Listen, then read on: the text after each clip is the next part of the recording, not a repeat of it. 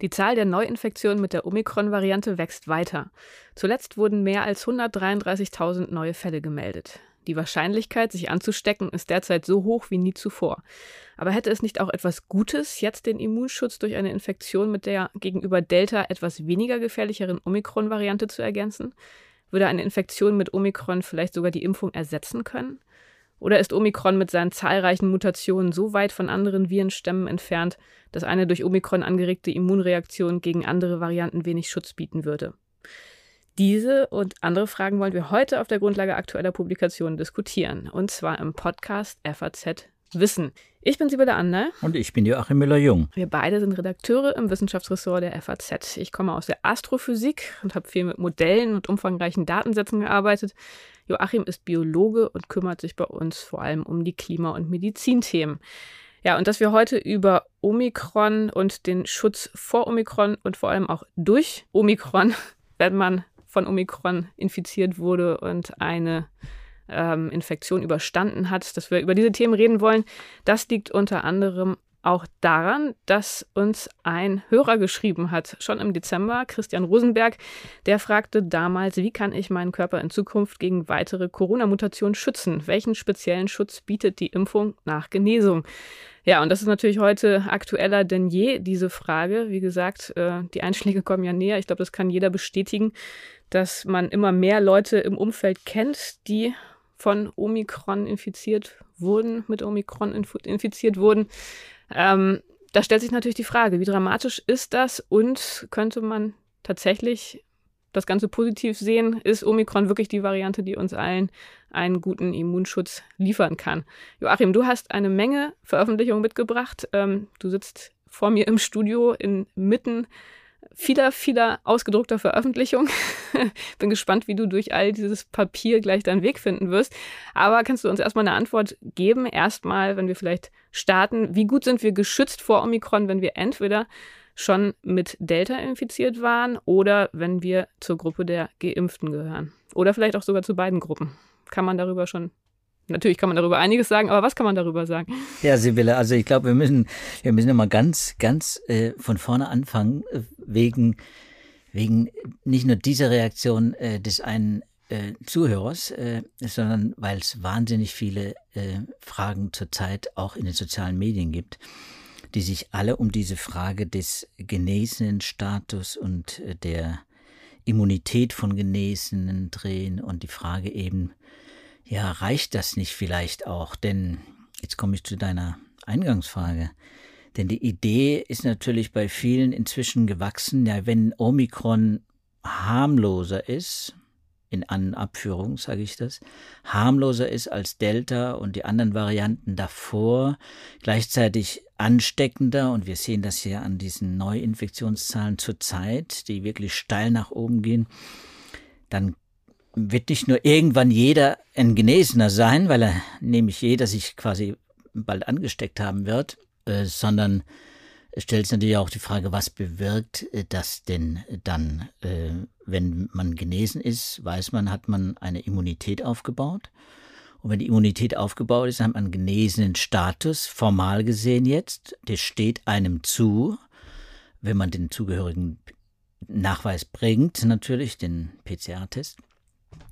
Und dann, ähm, ja, und dann stellen sich viele schon die Frage, und deswegen tobt das, das Netz quasi, dann stellt sich für viele die Frage, ja, warum soll ich mich dann noch boostern lassen? Oder warum soll ich mich überhaupt impfen lassen? Es sind ja immer noch viele Millionen Ungeimpfte, auch unter den Hochaltrigen, drei Millionen über 60-Jährige, die immer noch ungeimpft sind, aber auch bei den Jüngeren. Und, äh, und dann ist so in den letzten Wochen, so die Tagen, muss man eigentlich fast sagen, äh, nach einer Entscheidung des RKI, den genesenen Status zu ändern, die Fristen für den genesenen Status zu ändern, wächst bei vielen die Idee, ja, dann nehmen wir doch diese Omikron-Infektion hin und lassen das dabei.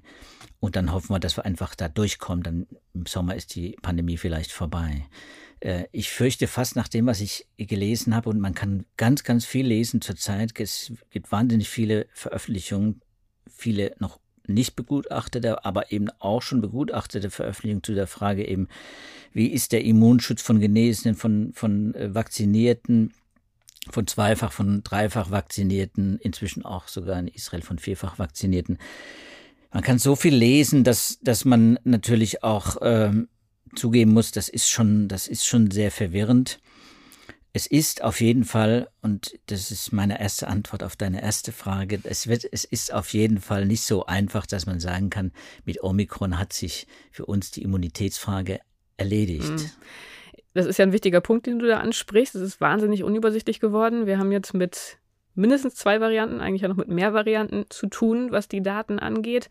Und dann mit einer sehr großen Anzahl verschiedener Fälle. Also die ungeimpften, dann die, die mit einem Impfstoff geimpft wurden, von denen es ja nun auch hier mindestens vier ähm, schon gab in Deutschland. Dann äh, die Menschen, die mit verschiedenen Impfstoffen in verschiedener Reihenfolge geimpft wurden. Also da den Überblick zu behalten, das ist ja gerade wirklich ganz schön schwierig.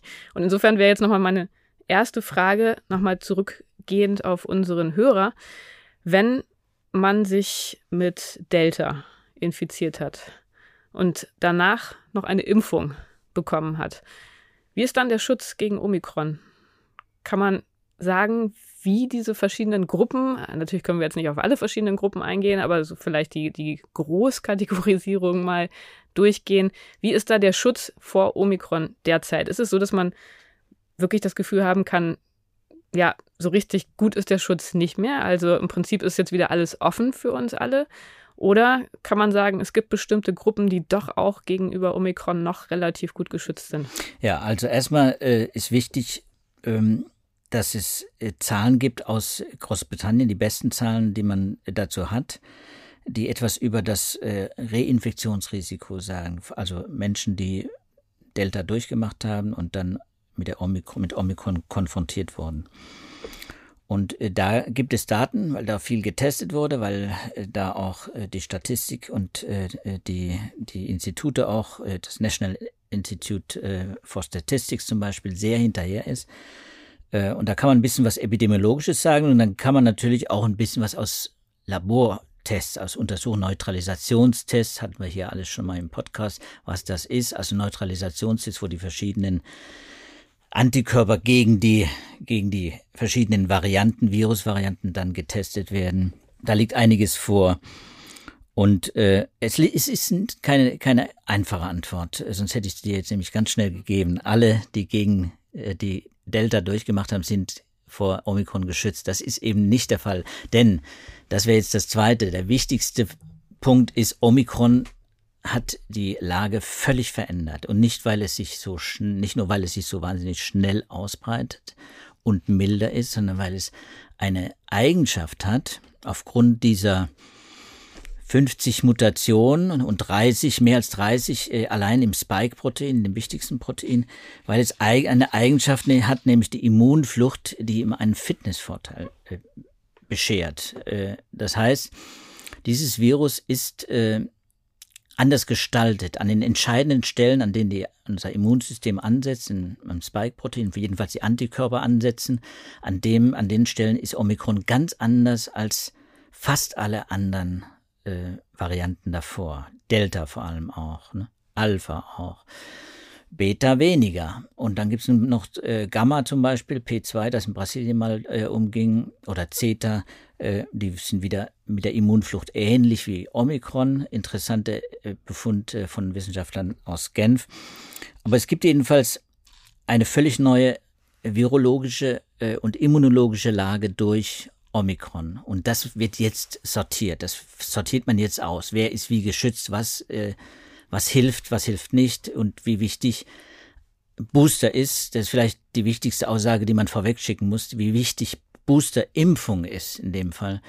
Äh, das ist äh, vielfach belegt. Das ist aus, da gibt es quasi gar keine Studie, die dagegen spricht, sondern es alle Studien sagen im Prinzip, egal ob man vor Delta bekommen hat, ob man vor mit Alpha infiziert war oder mit Beta, das in Südafrika vor allem verbreitet war, äh, oder Gamma, Zeta oder was auch immer, egal was, eine, wenn man drauf boostert auf die Infektion, auf die alte Infektion als Genesener, boostert man drauf, hilft das.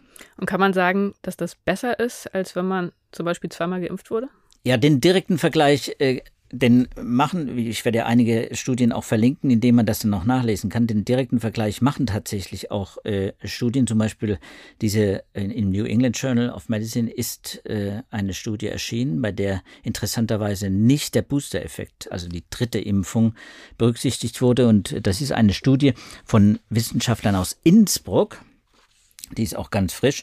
Und die haben mal so verschiedene Konstellationen äh, aussortiert äh, in Tests.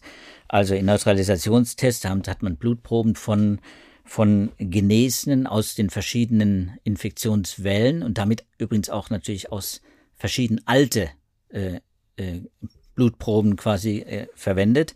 Wir wissen inzwischen, der Zeitfaktor ist auch wichtig, weil, weil die Zahl der Antikörper äh, mit der Zeit abnimmt und zwar deutlich abnimmt da kommen wir später vielleicht nochmal auf den genesenen Status zurück, warum da gerade drei Monate jetzt gewählt wurde. Und, äh, und das gilt ja für alle. Die Antikörper, die nehmen ab und die nehmen bei der Impfung ab, die nehmen ab, wenn man sich äh, infiziert hatte. Auch dann nehmen die Antikörper, die neutralisierenden Antikörper ab, die effektiv äh, das Virus eindämmen. Äh, das ist nur sehr unterschiedlich, ist auch individuell sehr unterschiedlich, ist auch vom Alter abhängig, ist von Vorerkrankungen abhängig, es ist sehr unterschiedlich. Statistisch ist es klar, geht's alles runter äh, und die Effektivität dieser Antikörper nimmt dann ab. Und wenn man jetzt diese, diese Zwei-Dosen-Regime dann sich mal anguckt, dann findet man, hm, dass, dass diese zwei Dosen, zwei Impfdosen, egal welche Art von Impfstoff, also Vektorimpfstoff, AstraZeneca Stichwort, oder mRNA, Moderna, BioNTech, egal welche man nimmt, es funktioniert alles schlechter, als wenn man einen Genesenen und einen Vaccinierten, einen geboosterten, gewissermaßen einen geboosterten Genesenen hat. Also, wenn man wer eine Infektion hatte und dann geboostert wurde, der hat ganz gute Antikörperwerte, äh, jedenfalls besser als eine Zweifachimpfung nach einer gewissen, weil diese Impfung, also ja, weil die, weil der Effekt der Impfung einfach äh, relativ bald nachlässt bei diesen Zweifachimpfungen. Deswegen nochmal ist dieser Booster-Effekt so wichtig. Die dritte Impfung, die ist wichtig. Ich habe ja schon öfter gesagt und ich sage es gerne wieder und das ist mir auch wichtig, weil es immer noch äh, quasi auch offiziell auch vom RKI nicht so gehandhabt wird. Für mich ist die Impfung egal welcher Impfstoff, nur vollständig, wenn es eine Dreifachimpfung ist. Johnson Johnson ist ein Unterschied. Da reicht gewissermaßen die Zweifachimpfung. Wobei da ja so mittlerweile geregelt. auch der dritte Booster empfohlen ist. Da wird auch der dritte schon empfohlen und darauf läuft es auch hinaus. Und den Booster-Effekt, den kann man eben in allen Studien auch sehr gut äh, finden. Wobei man nicht weiß, auch da schränke ich jetzt schon mal ein, wir wissen noch nicht, wie lange dieser Booster-Effekt anhält. Wir wissen, dass äh, der Impfschutz relativ schnell wieder hochgeht auf fast auf Ausgangswerte, sprich nach einer frischen Zweifachimpfung. Aber wie lange es dann hält, das hängt äh, A von der Variante ab, dem man dann ausgesetzt ist. Äh, das ist auch individuell sehr unterschiedlich. Und äh, wie lange es letztendlich dann dauert, bis dann irgendwann die, die Empfehlung für die vierte Impfung kommt, das wissen wir nicht. In Israel wird, ist ja schon längst angefangen worden mit der vierten Impfung bei den vulnerablen Personen. Also da ist schon reagiert worden, weil man da den nachlassenden Booster-Effekt auch gemessen hat. Ne? Aber wenn die Kombination aus einer Infektion und einer Impfung einen besseren Schutz liefert als eine doppelte Impfung, dann hat das wahrscheinlich damit zu tun, dass die Immunantwort breiter ist, wenn man genau. die Infektion mit einer Impfung kombiniert. Kann man diese Breite auch durch eine Mischung von Impfungen, durch eine heterologe Impfung, also mit verschiedenen Impfstoffen simulieren? Funktioniert das auch? Genau, darüber haben wir ja hier auch schon gesprochen.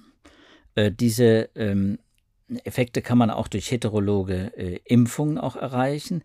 Ähm, allerdings, äh, auch das wurde hier schon mal thematisiert, natürlich eine, eine, eine Infektion, eine natürliche Infektion mit einem ganzen Virus, das sehr viel mehr Proteine enthält als eben nur das Spike-Protein, das im Impfstoff verwendet wird, das hat naturgemäß schon eine breitere äh, Antikörperantwort und übrigens auch eine breite äh, Immunzell-, T-Zell-Antwort.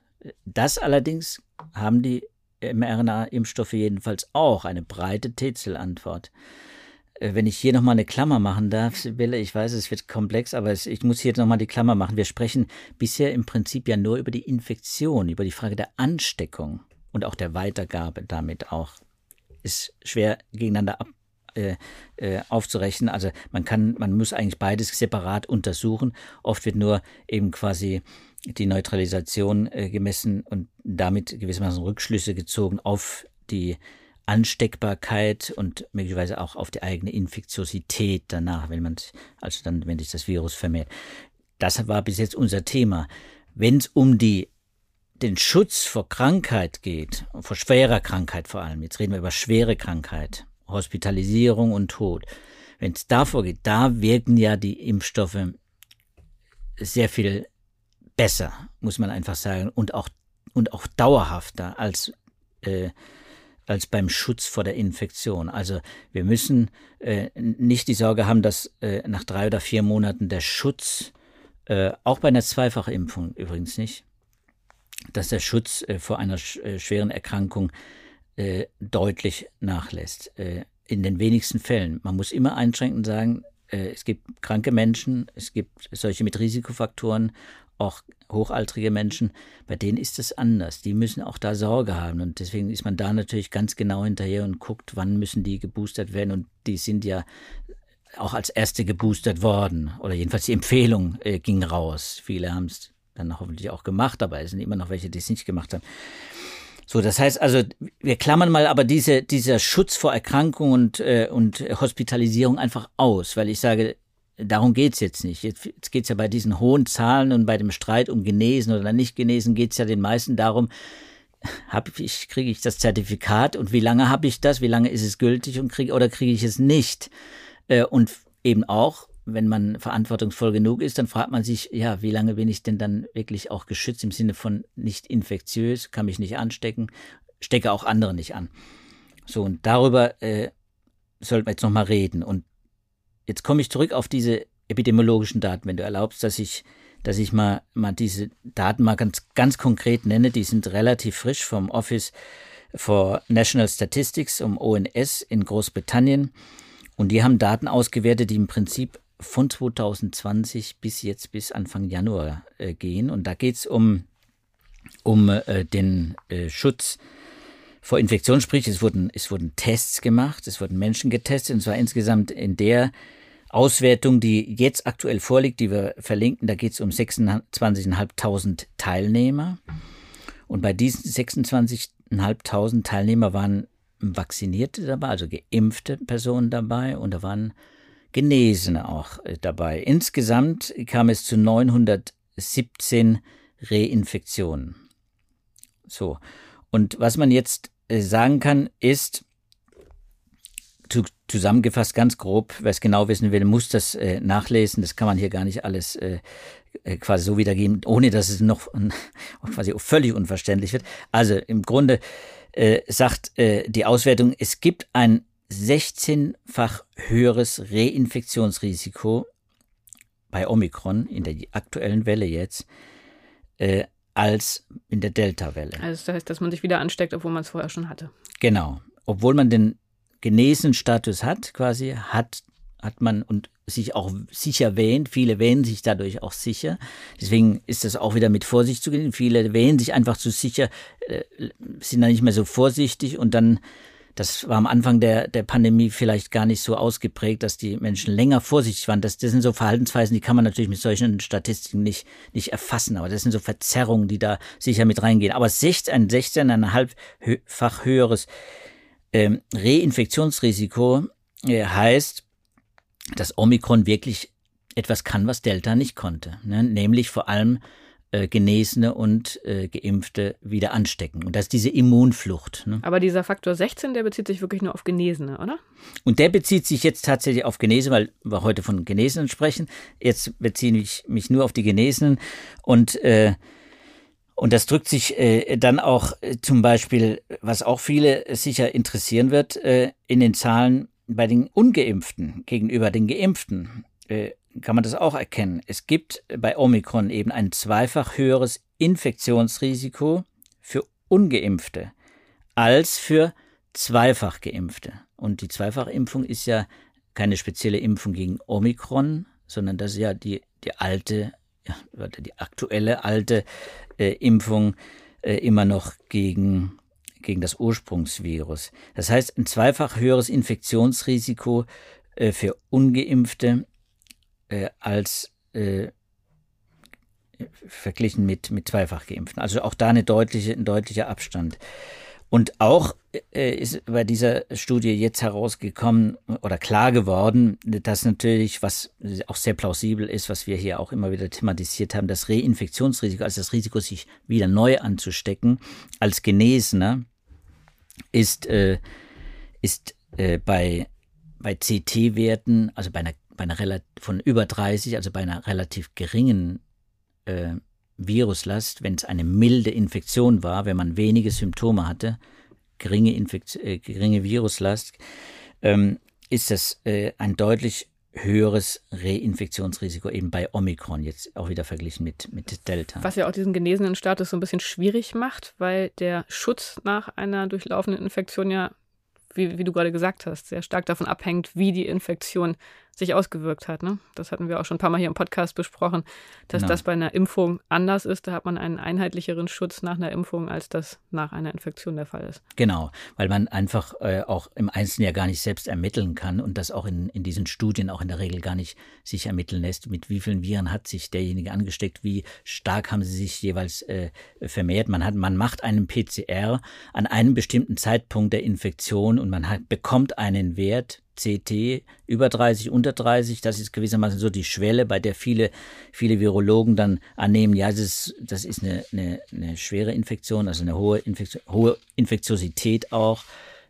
Unter 30, in dem Fall ist es, je kleiner der Wert, desto höher die Infektiosität. Und äh, bei über 30 hat man eine geringere Infektiosität. Äh, und das sind auch in der Regel auch die milderen Verläufe, Infektionsverläufe und auch zum großen Teil ja auch asymptomatisch, muss man ja sagen, wenn, wenn die sie überhaupt testen lassen. So, wenn man die erfasst. So, das heißt also, wir haben es wirklich hier bei Omikron mit einer ganz neuen Situation zu tun, eben mit diesen besonderen Eigenschaften von, von Omikron. Und jetzt ist die Frage, die sich natürlich stellt, äh, wie geht man damit um, wenn man jetzt äh, Omikron sehr wahrscheinlich ausgesetzt ist?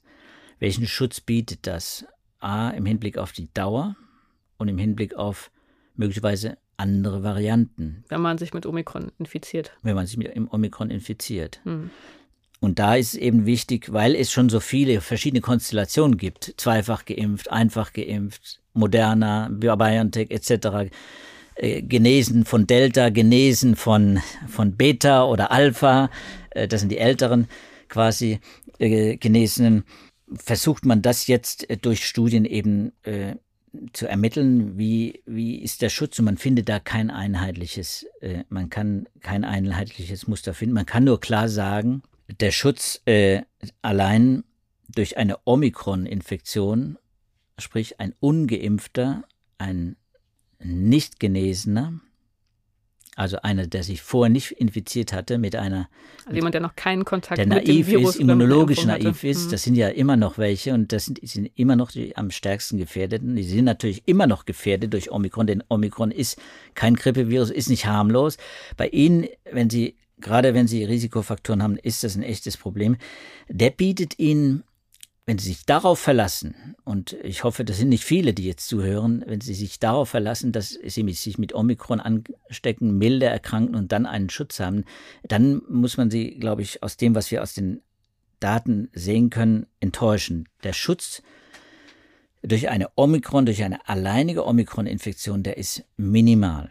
Der ist minimal und der bezieht sich nur im Prinzip auf Omikron. Man kann davon ausgehen, dass man dann schlecht geschützt ist gegenüber anderen Varianten. Alles, was danach kommt. Wenn Delta mit einer neuen äh, Variante, Subvariante dann wieder zum Vorschein kommt oder vielleicht eine, eine völlig neue Variante, die sich deutlich unterscheidet, serologisch von äh, Omikron, äh, dann werden diese Menschen schlecht geschützt. Das muss man einfach sagen. Und wie wahrscheinlich ist das, dass es eine Variante gibt, die aus einem der anderen Stämme hervorgeht?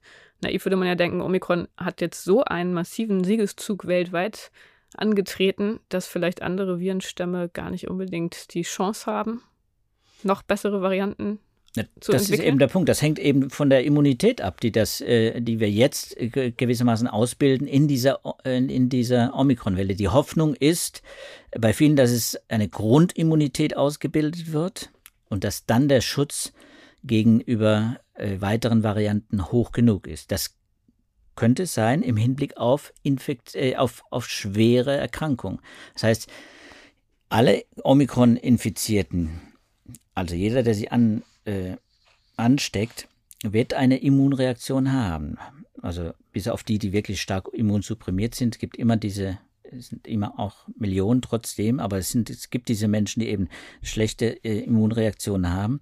Bis auf die muss man sagen, wird sich eine, wird auch Omikron Immunreaktion auslösen, auch bei milden Verläufen. Nur dieser milde Verlauf, jetzt haben wir wieder den, den Effekt, milde Verläufe ist eine schwächere Immunreaktion von vornherein. Auch deswegen hat Omikron schon, eine Omikron-Infektion, keinen immunologisch, immunologisch so starken Effekt. Also eine schwächere Immunreaktion allein durch die Tatsache, dass Omikron eben keine starke Immunreaktion, keine und so viele milde Verläufe hat. So, und dann kann man davon ausgehen, dass trotzdem eine Immunreaktion ausgelöst wird. Und diese Immunreaktion, die bezieht sich sowohl auf die T-Zellantwort, das heißt, wir werden, einen, wir werden dann, wenn wir uns infizieren, gleich ob wir vorher geimpft waren oder genesen waren oder naiv waren, wir bilden T-Zellen aus, die uns schützen vor, äh, vor schweren Erkrankungen äh, sehr gut jedenfalls, äh, statistisch gesehen jetzt. Es gibt Einzelfälle, wo das eben nicht so sein wird. Das zeigen eben die Daten immer wieder. Es gibt nie einen hundertprozentigen Schutz. Es gibt immer Menschen mit Risikofaktoren, bei denen greift diese Immunreaktion durch die T-Zellen, durch die Immunzellen nicht. Die sind am schlechtesten geschützt, zellulär. Und dann gibt es eben äh, auch die, die bei Omikron nach einer Omikron-Ansteckung eine gute Antikörperantwort ausbilden und dann auch vielleicht auch gut gegen, gegen eine Ansteckung, gegen eine erneute Ansteckung durch Omikron geschützt sind. Also die Reinfektion durch Omikron ist dann vermindert. Eine Arbeit von, von Isabel Eckerle und ihren Kollegen an der Universität Genf, werde ich natürlich auch, äh, auch verlinken, äh, zeigt das sehr schön. Die haben über 100 äh, Blutproben auch mit verschiedenen, mit sieben verschiedenen äh, Virusisolaten, also auch verschiedene Stämme mit verschiedenen Serien auch quasi abgeglichen und, und, nachgeprüft, wie gut neutralisieren die sich. Die Serien dann die Antikörper quasi, die, die, äh, die verschiedenen Varianten. Und da ist das eben äh, ganz klar das wichtigste Ergebnis. Äh, die homologe, äh, der homologe Immunschutz, also der Schutz eines bei einer nach einer Omikron-Ansteckung, Infektion vor einer weiteren Omikron-Ansteckung, die ist am besten, die ist deutlich ausgeprägt. Ne? Und alles andere ist schwächer. Alles andere, die Heterologe ist schwächer. Das heißt, äh, der heterologe Neutralisation findet nicht so statt, wie man es gerne hätte. Das heißt, wenn, wenn der Wunsch jetzt besteht bei denen, die jetzt mit Omikron das Problem komplett lösen wollen, dass man vor allen anderen Virusvarianten geschützt ist, dann muss man sie enttäuschen. Ich habe es vorhin schon mal erwähnt. Das ist äh, bei diesen Laborergebnissen mit Neutralisationstests klar rausgekommen. Omikron ist eben auch ein ein, ja, ein serologisch anderes Virus als eben andere. Und äh, wir wissen nicht, was danach kommt. Und äh, ob eine andere Variante mit einer mit, mit neuen Mutationen vielleicht nochmal zurückkommt. Das, das weiß man nicht. Also man kann es nicht genau sagen. Jedenfalls äh, darf man sich auf, ein, auf, auf die einzelne Infektion äh, nicht verlassen. Das hat auch nochmal Florian Krammer vom, vom, äh, vom äh, von der Icahn School of Medicine am Mount Sinai äh, Krankenhaus in New York in einer Studie klar gemacht, wie wichtig es ist, sich nicht auf, nur auf eine, auf eine Infektion, auf eine natürliche Immunität zu verlassen oder nur auf eine Zweifachimpfung zu verlassen zum Beispiel, sondern am besten eine heterologe, äh, eine heterologe, äh, einen heterologen Immunschutz aufzubauen. Sprich, wenn man, und da kommt es jetzt eben gar nicht so darauf an, ob man vor eine äh, Infektion hatte und sich danach impfen lässt oder ob man sich zuerst hat impfen lassen und dann eine Durchbruchinfektion erlebt und dann quasi den genesenen Status nacherholt und davor die Impfung hat. Ist beides, ist beides offenbar ähnlich. Nach den Daten, die jetzt vorliegen, äh, ist diese heterologe äh, dieser heterologe Immunschutz äh, relativ hoch, relativ gut im Vergleich zu der, äh, zu der, zu der homologen. Das heißt also, allein die, auch da kommt wieder dieser Booster-Effekt äh, zum Tragen. Ne? Man hat die Breite, das, was du sagtest, diese breitere, äh, diesen breiteren Immunschutz, den man aufbaut, durch die, durch diese unterschiedlichen Anreize, die quasi dem Immunsystem gegeben werden und die verschiedenen ja, die, der Biologe sagt dann die Epitope, die ihm präsentiert werden, die dem Immunsystem präsentiert werden. Und äh, da springt das das, das Immunsystem eben drauf an, auf verschiedene, verschiedene Anreize und versucht möglichst breit dann auch zu bekämpfen. Und das äh, funktioniert die eben. Die Fahndungsfotos für die Eindringlinge in den Körper. Genau, genau. Und die, genau, das sind die Fahndungsfotos und, und die sind wichtig auch natürlich, um, um eine schnelle Immunreaktion zu erreichen. Das funktioniert dann wieder natürlich auch bei den, bei den ähm, bei den homologen Infektionen, wo dann quasi man sich nochmal mit dem gleichen Virus ansteckt, äh, natürlich auch am, am allerbesten. Auch da ist die Infektion, äh, die, die Reaktion, die Immunreaktion relativ schnell. Gut, aber insofern kann man sagen, wenn man geimpft ist und sich jetzt mit Omikron infiziert, kann man immerhin sagen, dass man danach einen ziemlich guten Immunschutz hat. Dann hat man einen, dann hat man einen Booster-Effekt im Prinzip. Ne? Das ist klar. Äh, es ersetzt, äh, ob es ein, eine Drittimpfung einen, einen echten Booster ersetzt. Äh, das ist aus den Studien so gar nicht klar herauszulesen. Und äh, ich weiß auch gar nicht, ob das, ob das irgendwo äh, vielleicht auch gerade untersucht wird. aber es ist, es ist klar, es ist auf jeden Fall zu beobachten, dass es man diesen Booster-Effekt nutzen sollte.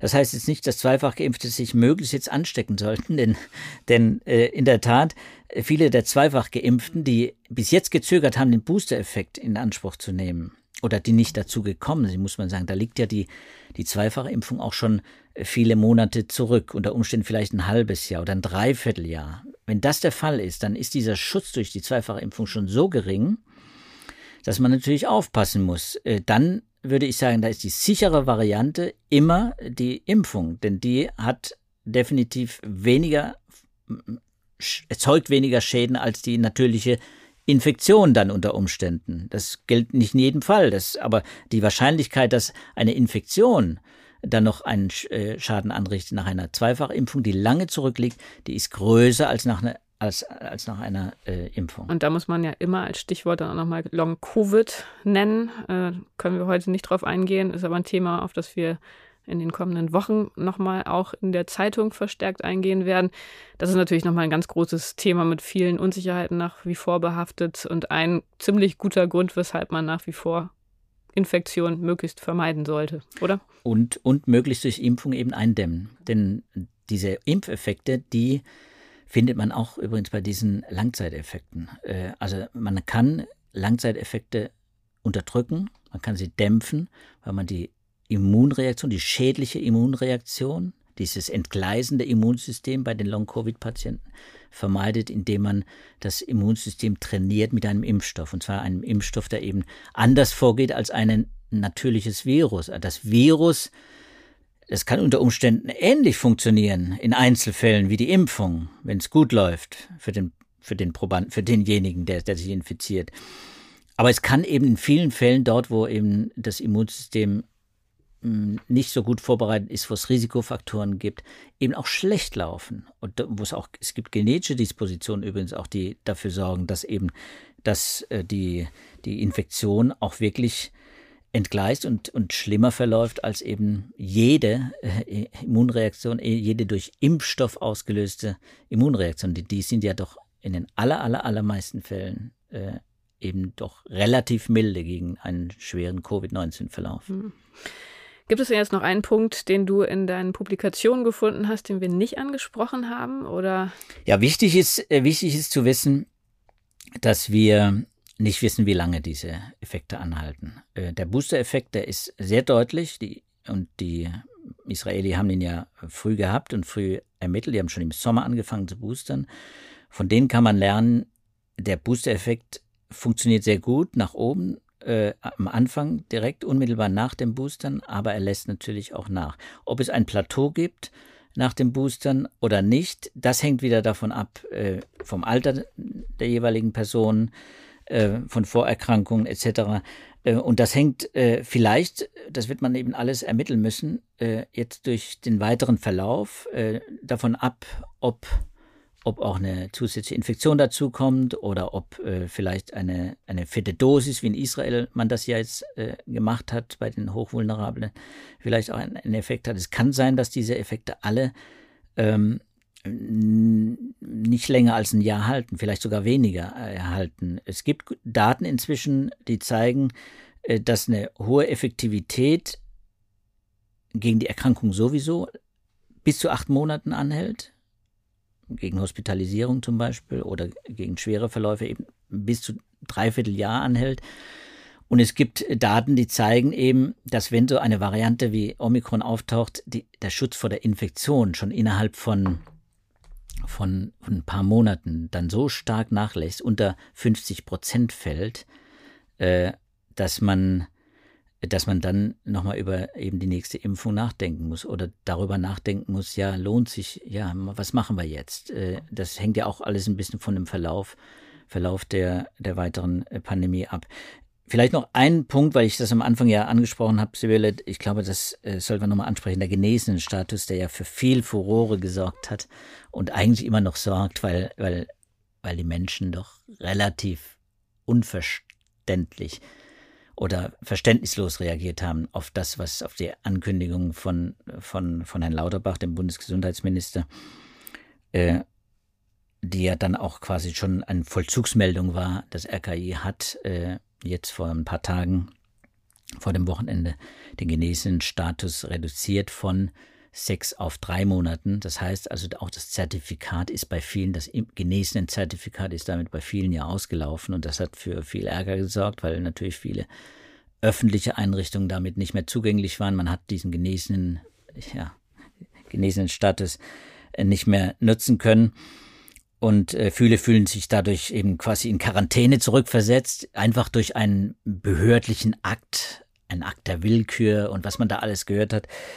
Und das sei alles nicht wissenschaftlich evidenzbasiert. Fakt ist, die wissenschaftliche Begründung gibt es beim RKI. Es gibt äh, ein Bulletin, in dem auch äh, die Begründung dafür steht, warum man auf drei Monate reduziert hat. Und äh, kurz zusammengefasst kann man sagen, dass es eben darum geht, dass gerade bei Omikron, und das haben wir jetzt ja auch äh, nochmal hier nochmal ausgebreitet äh, und in der vorigen und vorvorigen äh, äh, Folge, der es auch um Omikron ging, schon mal äh, gesagt, dass eben Omikron eben gerade im Hinblick auf die Infektion äh, eine steil abfallende Kurve hat. Und diese sechs Monate, die man bei früheren Varianten noch äh, annehmen konnte, dass da der Immunschutz lange hält, ein halbes Jahr, auch gegenüber Infektionen, der ist eben bei Omikron nicht mehr gegeben. Wir haben es jetzt mit einem Virus zu tun und das ist ja bei uns schon dominant inzwischen, nicht nur in Großbritannien, in vielen anderen Ländern auch. Und es zeigt sich auch in vielen Studien aus vielen Ländern, dass eben der Schutz vor Infektion nach drei Monaten äh, auf ein Level fällt, dass man die Geimpften und die Genesenen, und das betrifft eben jetzt beide, weil eben beide auch dieses Problem haben, dass der, der abfallenden Antikörper, dass man die Genesenen und die Geimpften ähm, jetzt anders ein bewerten muss im Hinblick auf die als als als Teilnehmer einer äh, des Infektionsgeschehens. Das heißt, jetzt jetzt sind sie gewissermaßen wieder Überträger, sie stecken an, sie werden infektiös, äh, sie beschleunigen damit auch wieder das äh, das Infektionsgeschehen und, und halten uns in der Pandemie. Und deswegen war das, es war natürlich eine Maßnahme, die sind 30 oder diese drei Monate sind jetzt nicht wissenschaftlich basiert, indem man, indem man eine Studie vorlegen kann, in der ge gezeigt wird, drei Monate, genau dann äh, ist gewissermaßen der genesenen Status wertlos, denn dann sind sie alle wieder infektiös und, und, äh, äh und, und können angesteckt werden. Aber wie ist es bei den Geimpften? Ja, da gibt es auch eine, eine neue Empfehlung, auch vom Anfang Januar jetzt, vom 13. Januar. Und zwar äh, auch die passende Begründung dazu, warum eben der Impfabstand zwischen der Grundimmunisierung und der Booster, eben der Auffrischungsimpfung, auf drei Monate eben gesetzt wurde. Äh, auch da ist im Prinzip, hat man reagiert äh, wegen Omikron. Drei Monate sollte die Auffrischungsimpfung passieren. Auch da ist man inzwischen so weit und deswegen ist es kein Problem nur der Genesenen, sondern es ist auch eine Sache für die äh, Geimpften. Das heißt, sie müssen sich auch ihren Boosterimpfung holen. Anders aber als bei den Geimpften, äh, die bis, äh, die, die gewissermaßen nicht rückwirkend entwertet wurde, diese Gültigkeit der, der Impfausweise und der entsprechenden Zertifikate, die man dann hat im Impf, im, in der App, in der Corona-App, ist es bei den Genesenen rückwirkend passiert. Das heißt also, äh, was heißt rückwirkend? Es ist, es ist so per sofort passiert. Wer, wer quasi eine, einen Positivbescheid von vor vier Monaten hatte, der galt bis vor ein paar Tagen noch als genesen und hätte noch zwei Monate Restschutz, sage ich jetzt mal, Restschutz gehabt und hätte als genesen gelten dürfen. Und das ist jetzt verfallen. Also das gilt nicht mehr. Laut äh, Bundesgesundheitsministerium ist dieser, dieses Zertifikat inzwischen ungültig. Nur wer quasi jetzt vor zwei Monaten sich äh, eine Infektion zugezogen hat, einen Positivbescheid vorgelegt hat, den Genesenstatus bekommen hat, der ist noch einen Monat, eben aber eben auch nur noch einen Monat tatsächlich als Genesener gelistet. Der müsste also jetzt sich auch um eine Boosterimpfung kümmern. Aber da stehen ja auch alle Details, das hattest du ja gesagt, im epidemiologischen. Und das ist übrigens ein, einfach eine politische Entscheidung. Das wollte ich damit auch sagen, was ich vorhin meinte. Ähm, diese 30, äh, diese 90 Tage, also zwei, drei Monate Grenze, das ist ja keine feste Grenze, die wissenschaftlich durch eine oder zwei oder drei Studien belegt ist, sondern das ist eine Maßnahme, äh, die eruiert wurde aus verschiedenen epidemiologischen Erkenntnissen, die man gewonnen hat, abfallende Antikörpertiter, äh, nachlassender Immunschutz, äh, gerade unter Omikron ein beschleunigtes äh, Nachlassen des Immunschutzes. Und dann hat man festgelegt, äh, drei Monate. Das ist politisch und man kann auch, und das ließ sich in der Pressekonferenz von Herrn Lauterbach ja auch herausführen, das kann man auch so deuten, dass natürlich auch die Genesenen wirklich motiviert werden sollen, sich jetzt dann nochmal impfen zu lassen. Was natürlich nach dem, was wir hier jetzt besprochen haben, auch sinnvoll ist. Ist ja klar, also wenn, sie, wenn die Genesenen sich jetzt eine Impfung draufsetzen auf diese Infektion, auf, dann haben sie gewonnen. Dann haben sie wieder den Schutz nicht nur erneuert, dann haben sie einen richtig guten Schutz. Und deswegen kann man das, und kann man ja auch in diesem Podcast machen, weil wir es immer mal wieder gerne gemacht haben, kann man das auch empfehlen von uns aus. Also nach den Daten, die, die wir auch gerne eben auch alle zeigen, alle transparent machen in unserer, äh, in unserer, äh, wie sagt man, Shownotes. In den Shownotes. Nach den Daten kann man das auch gut begründen, warum es sinnvoll ist, sich jetzt auch nach einer nach einem genesenen Status quasi auch nochmal impfen zu lassen. Genau, also wenn man das jetzt nochmal zusammenfassen wollte, ich glaube, die Zahl, die besonders eindrucksvoll war, dass das Risiko einer Reinfektion mit Omikron 16 mal höher ist als mit Delta. Das heißt, wenn man vorher schon erkrankt war oder infiziert war, dann kann man sich jetzt mit Omikron nicht mehr besonders sicher fühlen. Aber ähm, was durchaus schützt, ist die Kombination einer Infektion mit einer Impfung. Ähm, und natürlich Booster nach wie vor das Beste, was wir haben. Dann zweiter Teil unserer Diskussion, wenn man sich jetzt aber mit Omikron infiziert, auch da hast du leider zu hohe Hoffnungen, ein bisschen desillusioniert. Wenn man sich mit Omikron infiziert, dann ist der Schutz vor anderen Varianten nicht sonderlich hoch. Ähm, da sollte man, wenn man wirklich sicher sein will, auch nach einer Omikron-Infektion eine weitere Impfung in Betracht ziehen. All das nochmal im Detail aufgeschlüsselt in den verlinkten Studien. Sie haben gehört, dass die heutige Folge auch unter anderem dadurch motiviert wurde, dass uns ein Hörer geschrieben hat mit einer Frage. Das können Sie auch tun. Wir sind über Feedback und über Anregungen immer sehr dankbar. Wenn Sie uns etwas mitteilen wollen, dann schreiben Sie uns eine E-Mail unter dem Stichwort Podcast Wissen an wissenschaft.faz.de. Und wenn Sie unsere Folgen nicht verpassen wollen, dann können Sie uns sehr gerne abonnieren bei den üblichen Podcatchern. Darüber freuen wir uns. Und ansonsten würden wir uns ebenfalls sehr darüber freuen, wenn wir uns nächste Woche wieder hören. Da gibt es die nächste Folge unseres Podcasts. Die Themenauswahl, die werden wir in der kommenden Woche in unserer Beilage bekannt geben. Aber man lehnt sich wahrscheinlich nicht so weit aus dem Fenster zu sagen, Omikron und allgemein das Coronavirus wird uns weiterhin begleiten, fürchte ich. Oder Joachim, was ist deine Prognose fürs nächste Thema? Naja, ich würde sagen, die nächsten Wochen werden von Omikron geprägt. Und gleichzeitig wird die Diskussion darüber heiß werden, ob es eben genau auch ähm, solche Maßnahmen erforderlich macht, äh, über die wir jetzt hier diskutiert haben. Ähm, also Veränderungen von Immunitätsnachweisen, äh, auch vielleicht neue Corona-Maßnahmen. Da wird sicher auch wieder die Debatte äh, heiß laufen und da werden wir sicher auch hier nochmal drauf zurückkommen. Schön finde ich, dass wir, dass wir viel wissenschaftliches Material inzwischen zur Verfügung haben und auch den Hörern auch zur Verfügung stellen können. Ich glaube, das ist wichtig, eben auch das immer wieder zu erwähnen, dass wir das verlinken um es, mhm. und es transparent machen weil man kann das alles im Detail gar nicht erklären.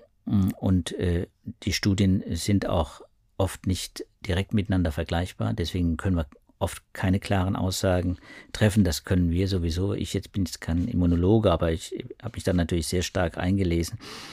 Und man muss auch immer bei alledem immer bedenken, und das gilt auch für die Lektüre, wenn Sie jetzt tatsächlich die eine oder andere Studie vornehmen, es sind Preprint oder es sind eben auch äh, begutachtete Studien dabei, wenn Sie sich vornehmen, Sie werden feststellen, es sind in der Regel noch kleine Studien. Wir haben das nicht mit riesigen Studien zu tun. Diese, diese ONS, Office of von äh, National Statistics, das sind Daten, die natürlich auf großen Zahlen, auf relativ großen Zahlen beruhen. Alle anderen Labortests, Neutralisationsexperimente äh, im Labor und sowas, das sind alles im Prinzip kleinere Studien mit wenig Probanden. Und da äh, Verallgemeinerungen zu wagen, ist schon für die Wissenschaftler oft schwierig. Äh, man hört das immer wieder, wenn man mit Wissenschaftlern spricht, wenn man sie reden hört, auch in anderen Podcasts. Äh, dann, dann merkt man das natürlich, äh, man muss vorsichtig argumentieren und manches muss auch dann irgendwann revidiert werden. Und das heißt, diese Aussagen, die wir jetzt auch getroffen haben, sind nicht äh, für alle Zeiten gültig, aber ich glaube, manches eben, was wir gesagt haben, der Booster-Effekt zum Beispiel, der ist so wissenschaftlich so gut abgesichert, dass wir da sicher sein können. Deswegen habe ich ein gutes Gewissen, wenn wir jetzt hier auch Schluss machen und uns irgendwann darauf verlassen, vielleicht, dass wir noch größere Studien mhm. bekommen mhm. und bessere Aussagen treffen können. Ja, das war nochmal eine wichtige Anmerkung, Joachim. Gut, dann würde ich sagen, hoffentlich hören wir uns nächste Woche wieder. Ich könnte mir vorstellen, dass es um Long-Covid gehen könnte, wenn ich jetzt eine Prognose abgeben geben sollte, aber wir werden mal sehen, was noch so an Studien reinkommt.